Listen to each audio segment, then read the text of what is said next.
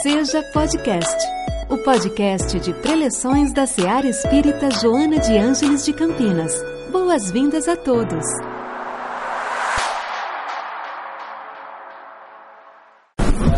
Então, pessoal, boa noite. Que mais uma vez nos abençoe Jesus e, como dizemos sempre, que os seus ensinamentos possam sempre renovar nossa alegria de viver. Joana de Antes narra uma história dessas fantasias, nós poderíamos dizer, que havia um peixe que vivia em um lago, um lago relativamente grande, e ele, sempre que passava pelas bordas, pelas margens desse lago, ele ficava extasiado com a beleza de uma gazela que vinha todos os dias beber daquela água. Até que, um, determinado dia, ele resolveu que tentaria conversar com ela. Queria saber de onde vinha tanta beleza, onde ela vivia, como ela vivia. Então, quando ela estava mais uma vez bebendo daquelas águas, ele se aproximou e começou a conversar, percebendo que havia ali uma oportunidade de conhecer um pouquinho mais, ele aprofundou-se no diálogo e perguntou a ela: Onde você vive? E a gazela, toda entusiasmada, disse assim: Ah, na imensidão do mundo. Ele ficou então ensimesmado e voltou a perguntar: Mas como assim, imensidão do mundo? É maior do que esse lago? É duas vezes maior do que o lago, cinco vezes, dez vezes. E a gazela, mais uma vez entusiasmada, respondeu-lhe: é infinitamente maior. Ele foi tomado de uma surpresa, virou-se para ela e disse assim: Como é que você consegue viver num mundo desse tamanho? Você não tem medo? Eu teria, encerrou a conversa e mergulhou novamente nas águas profundas. Joana de diz que muitas vezes, mesmo sem querer, nós mergulhamos nas águas profundas para que nós não tenhamos que enfrentar determinadas circunstâncias, determinadas provações que as vidas nos oferecem. Então ela levanta esse aspecto justamente das provações. Mas por que é que nós temos que passar pelas provações? Bem, se nós analisarmos a introdução de O Evangelho segundo o Espiritismo, nós vamos encontrar que com muita propriedade Allan Kardec conseguiu, com a ajuda dos espíritos, estabelecer uma classificação dos mundos. E nós estamos em segundo lugar, de baixo para cima. Porque logo depois dos mundos primitivos, surgem então os mundos das provas e das expiações. É o hospital nas expiações e as escolas nas nossas provações. Mas quando nós pensamos a respeito do mundo, pensamos que isso aqui trata-se, muitas vezes as pessoas nos dizem que é um verdadeiro vale de lágrimas. Outros, pelas provações que passam, já ouvimos isso diversas vezes, dizendo: Eu devo ter jogado pedras na cruz. Eu devo ter feito algo tão mal, mas tão mal, que hoje estou aqui nesse vale de lágrimas. Bom, o nosso mundo não é de felicidade. O próprio Jesus havia dito que a felicidade não é desse mundo, mas começa nesse mundo, dependendo daquilo que nós almejarmos, da forma como nós tratarmos. E nós nunca sabemos, na verdade, a origem das nossas dores. Nós temos essa misericórdia de Deus que nos promove através do chamado véu do esquecimento. Nós nos esquecemos do passado remoto, do passado mais longínquo, ainda bem, porque dizem os espíritos que nós conseguirmos ser mais nós mesmos dessa maneira. Então, Emmanuel, numa página brilhante, numa de suas páginas tão brilhantes, ele anota pelas mãos do Chico Xavier que, na verdade, não importa o que fizemos, não importa para quem fizemos, não importa absolutamente nada do que fizemos, o importante é o que fazemos. Então, o importante é nós percebermos as nossas ou a nossa capacidade de aprimorar as nossas virtudes e, como disse Allan Kardec, abandonar as nossas más inclinações. André Luiz, por sua vez, no livro em que ele fala a respeito das nossas dificuldades pelas dores, ele conversa com a espiritualidade, então lhe dá uma ideia do significado da dor. Diz a ele que nós basicamente padecemos por três dores: a dor expiação, que aquela que vem de dentro para fora, aquela que muitas vezes acompanha o nosso ser durante diversas romagens reencarnatórias e que nos obrigam, na maioria das vezes, às angústias bastante profundas. Mas fala também da chamada dor evolução. A dor evolução muitas vezes é aquela que nós solicitamos para que possamos evoluir mais rapidamente. E a terceira hipótese seria a dor auxílio. É aquela que muitas vezes acaba nos acontecendo para que evite um mal maior. Às vezes as pessoas dizem assim: "Ah, eu sofro de um problema pulmonar, mas eu gostaria tanto de fumar". Não pode eu tenho um problema hepático, ah, como eu gostaria de beber. Não pode.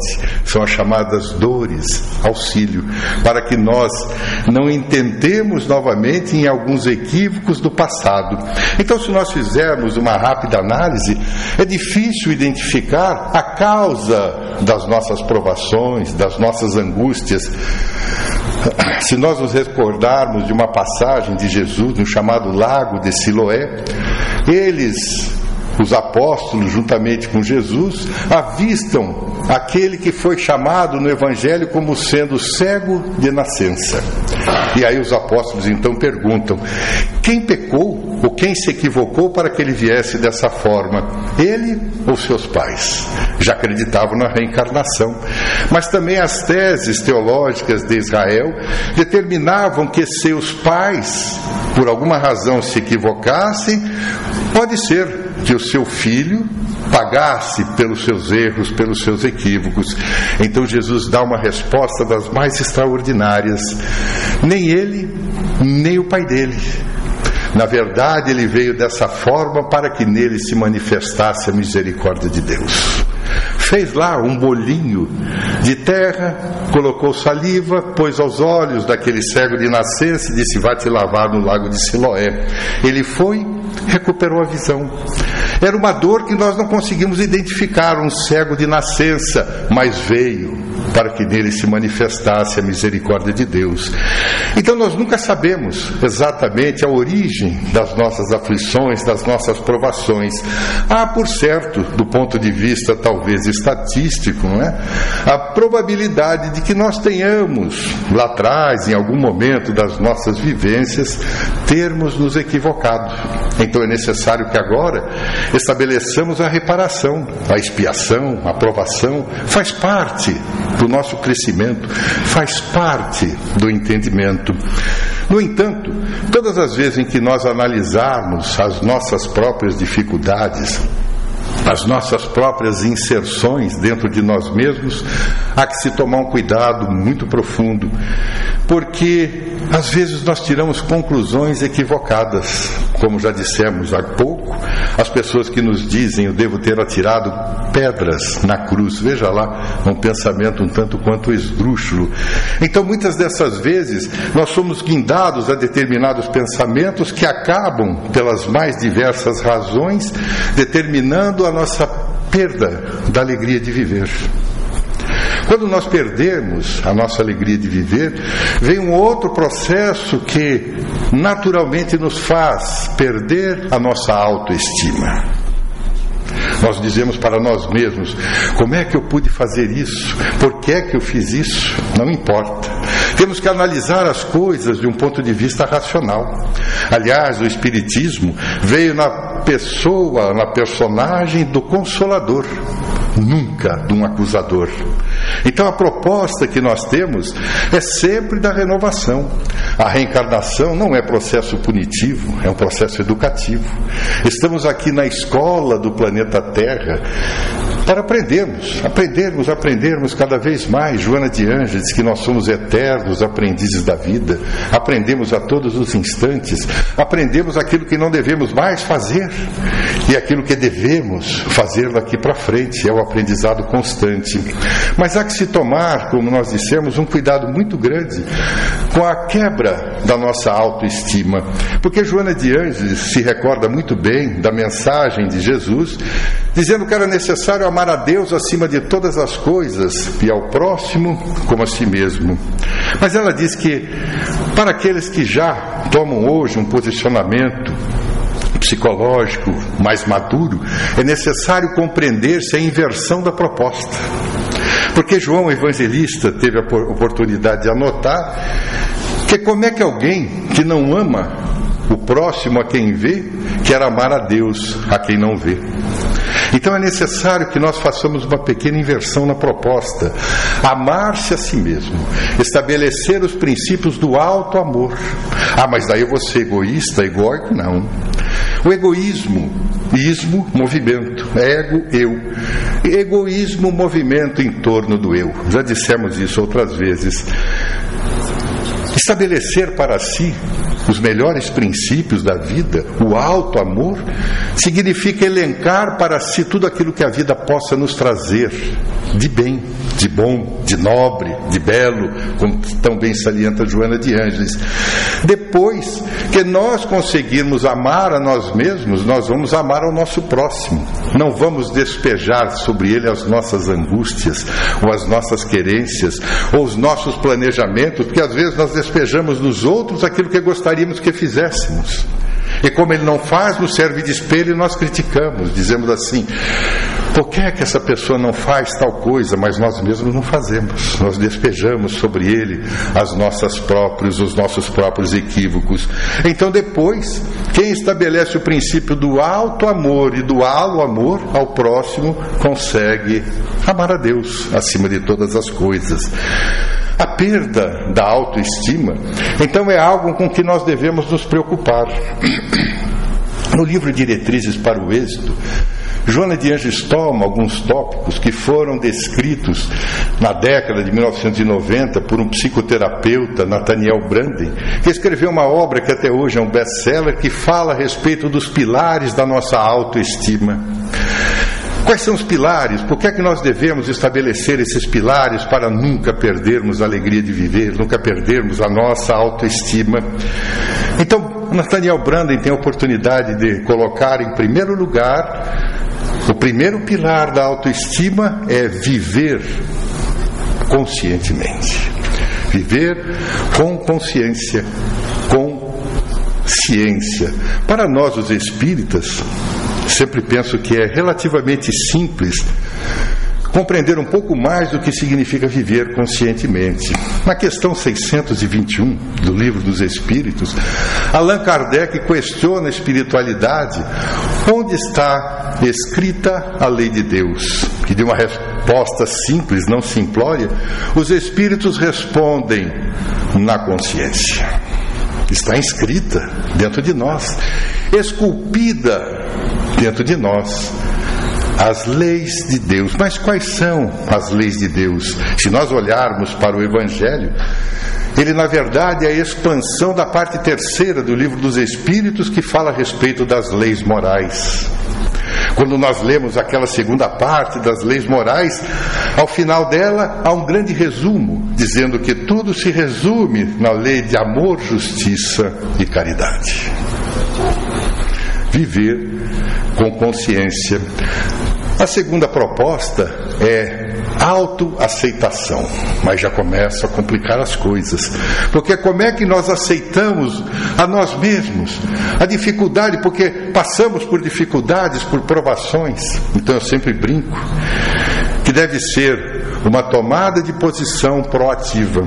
Quando há muitos anos atrás, quando até tinha bastante cabelo, havia uma novela que falava a respeito de um livro do Jorge Amado, Gabriela Crave Canela. E na introdução, na época que era Sônia Braga, que era a atriz que fazia o papel de Gabriela, ela estava subindo num telhado e tinha uma música, que eu nunca canto, porque senão vocês vão se encantar né, com a minha voz, que dizia assim: Eu nasci assim, eu sou mesmo assim, vou ser sempre assim. Eu digo assim, meu Deus, é a síndrome de Gabriela, a síndrome do coitadinho de mim. Então, a proposta é abandonar a síndrome de Gabriela, a proposta da autoaceitação, a capacidade que nós temos de discernir as nossas inclinações más da oportunidade que nós temos das conquistas das nossas virtudes. Temos que aceitar que a essência de cada um de nós é justamente a imagem de Deus. Não dizem que nós fomos criados à imagem e semelhança de Deus? Se Deus é o amor, somos todos criados à sua imagem e semelhança. O nosso self, a nossa imago Dei, como tantas vezes Joana de Anjos nos traz essa oportunidade de reconhecer as nossas oportunidades. O terceiro pilar fala-nos a respeito da autorresponsabilidade. Responsabilidade, responder com habilidade. Nós estamos sempre acostumados, ao invés de agir, simplesmente reagir. A responsabilidade faz com que nós pensemos a respeito da oportunidade da renovação. Eu vou ser responsável. Ah, mas será que aquilo que eu fiz no passado, isso me causa hoje uma grande dor? Joana de Ângeles, no Despertar para o Espírito, analisando essa proposta da culpa que muitas vezes imaginamos em nós mesmos, ela diz que é necessário nós trocarmos a culpa pela responsabilidade. Abandonemos o coitadinho de mim. Ah, sou culpado disso, vou padecer. Não.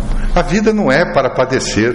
Como dissemos, não é o vale de lágrimas. Nós estamos aqui para aprender, para crescer, para alcançar, como tantas e tantas vezes de Joana de Andes, a nossa plenitude, estarmos plenos. Estamos buscando encontrar a felicidade. Ah, mas a felicidade não é desse mundo. Esses dias eu ouvi uma entrevista de um filósofo famoso. Então perguntaram a ele: Você é feliz? Ele disse assim: Algumas vezes. Mas como assim algumas vezes? Ele respondeu que aquele que é feliz, ou que se diz feliz o tempo todo, deve ser um tonto. Palavras dele. Ou então ele está dopado, porque ninguém consegue ser feliz o tempo todo.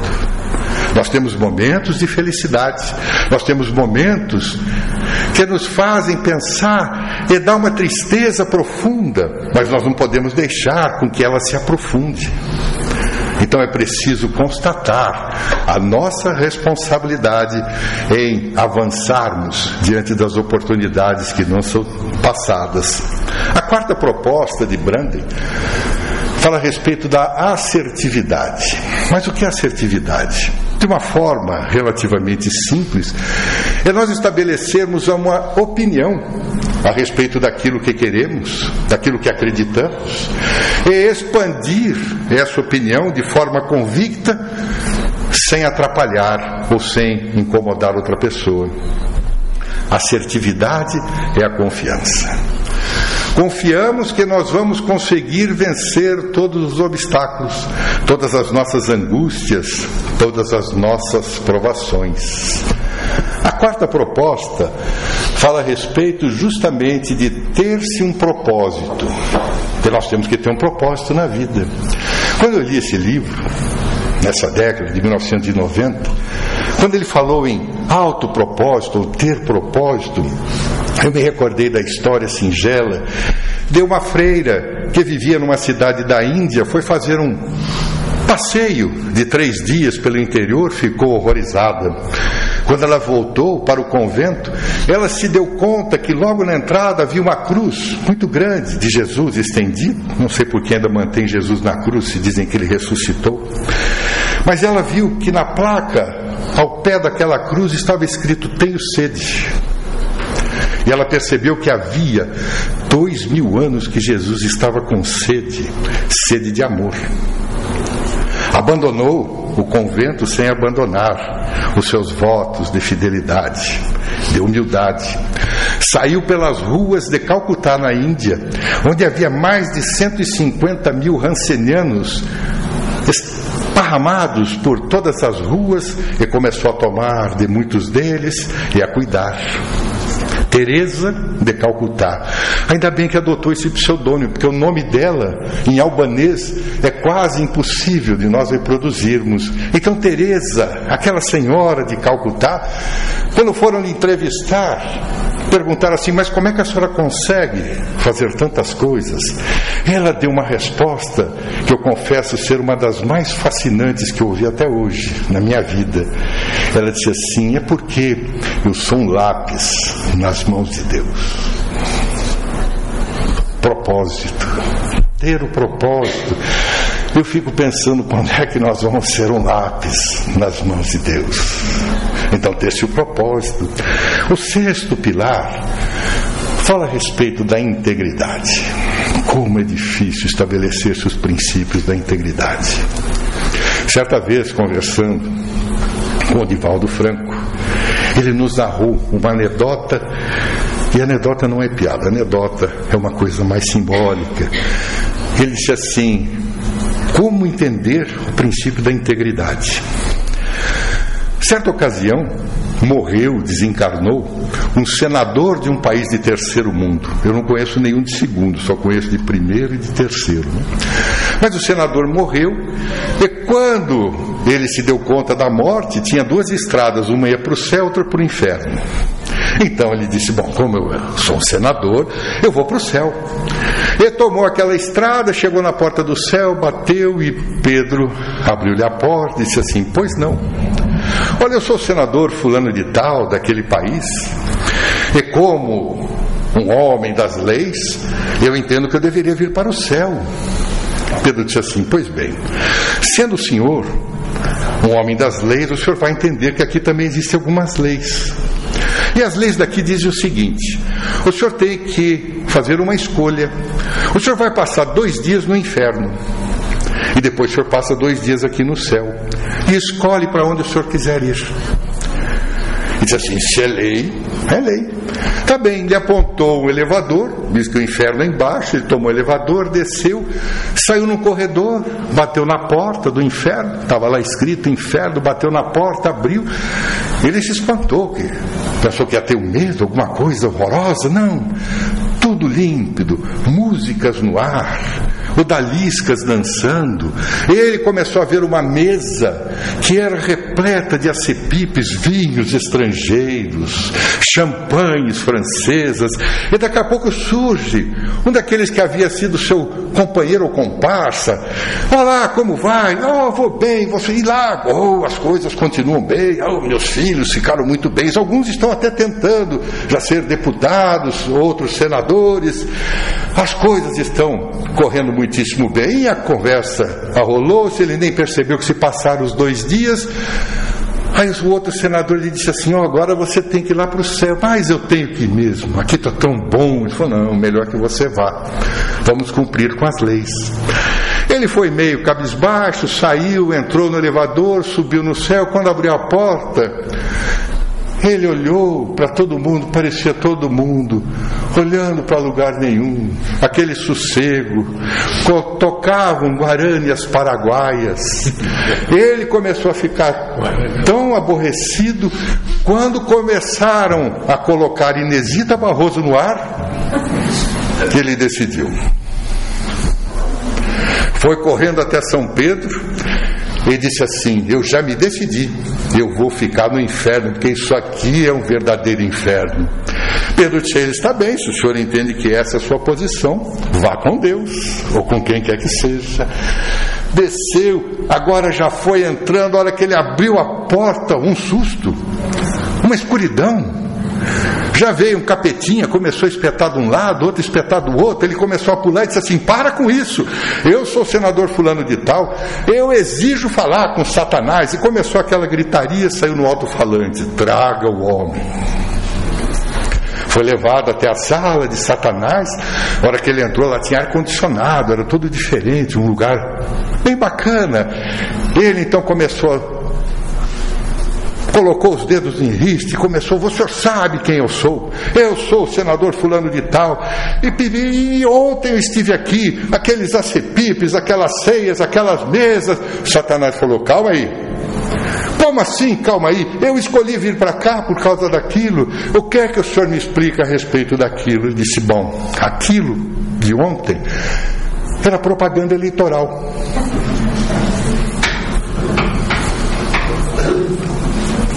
Integridade. Joana Diante diz que a integridade é que nos leva ao sentimento moral. E o sentimento moral é justamente aquele que vai mostrar para nós os caminhos corretos, os caminhos que nós devemos seguir. Por que segui-los? Então a integridade é que faz parte do nosso dia a dia. Espero que a Inesita Barroso não venha puxar meu pé essa noite. Então, quando nós falamos a respeito das nossas provações, não é necessário fazermos como o peixinho que mergulhou nas águas abissais, nas águas profundas, não. Vamos respirar, vamos entender que esse mundo infinitamente maior do que aquele lago das nossas desculpas está aqui, ao nosso dispor, à nossa disposição, para que nós possamos prosseguir sempre, sempre incansáveis é o dia em que nós estivermos muito aborrecidos. Vai acontecer, faz parte do nosso cotidiano, das nossas vidas. Vamos nos recordar, vamos lembrar de Jesus. Eu venci o mundo. Vamos conversar com Ele e, quem sabe, naquele momento de profunda tristeza, nós consigamos ouvir lá no refolho das nossas almas uma palavra, uma frase dizendo assim: tem de bom ânimo, sou eu, Jesus. Que Ele nos abençoe e nos permita vencermos as nossas provações, as nossas dificuldades, encarando as nossas vidas com profunda alegria de viver. A todos nossos votos de muita paz. Em nossa célula de amor, sua presença é sempre bem-vinda. Acompanhe também nossas atividades nas redes sociais. Acesse arroba seja CPS. Afinal, sua participação faz a SEAR acontecer.